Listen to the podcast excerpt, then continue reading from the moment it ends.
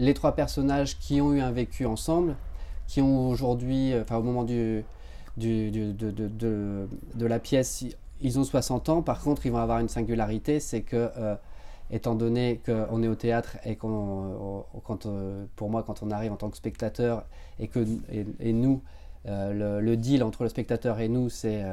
on va, on va mentir ensemble, mais on va, on va bien se mentir et on va avoir envie d'y croire. Euh, donc on va avoir envie d'y croire. C'est aussi de se permettre un petit décalage dans, le, dans quelque chose de, de pas, on va dire de, pas réaliste. Mmh. Et euh, ce que j'ai eu envie, c'est que sur ce retour, euh, sur 25 ans, que chaque personnage, même s'ils sont nés la même année, euh, et ben en fait ont des physiques différents parce qu'ils représentent une décennie différente. C'est-à-dire que comme ils, ont traversé, ils en ont traversé plusieurs, et ben, on va les voir justement à chaque âge. Et comme ils sont trois,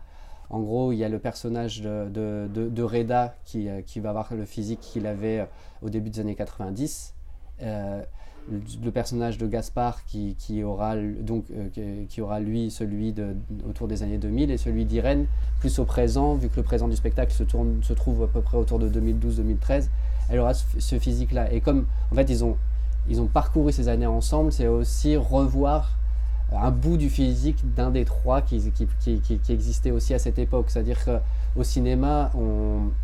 traiterait l'affaire avec peut-être soit soit du maquillage soit des comédiens et comédiennes différents au théâtre, on s'amuse à, mentir d'une manière différente et je pense que euh, euh, on a la chance au théâtre d'être plus vite cru par le spectateur qu'au cinéma.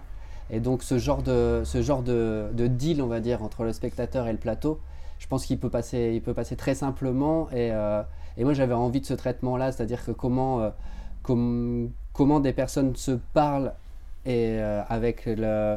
sans rapport d'âge alors qu'ils n'ont pas le même âge et euh, ça, voilà, c'était mm. aussi une sorte de, de, petit, de petit décalage avec la réalité qui m'intéressait. Euh, parce qu'en soi, c'est pas tant d'en faire euh, un questionnement permanent, de, parce que on pourrait se dire ah bah tiens celui qui a au début je me le suis même dit dans l'écriture par exemple dans dans un, des principes de processus qui a évolué c'était de me dire bah tiens en fait le personnage qui a le physique des années 90 il a aussi peut-être le cerveau et la mémoire des années 90 et donc il va pas être au courant de ce qui se passe dans les années 2000 mais ça complexifiait un peu l'affaire et ça donnait un, problème de questionnement un peu systématique qui pouvait être un petit peu embêtant. Alors que là, ce qui m'intéresse plus, c'est d'avoir, ils ont tous la même la mémoire de leur histoire commune, avec leur point de vue et, chacun, chacun le sien, mais par contre avec un physique d'âge différent. Et euh, c'est juste ce postulat-là et de jouer avec ça pour parce qu'ils vont traverser ces époques-là et du coup d'avoir à l'image quelque part cette réalité d'un des trois personnages et pas des trois.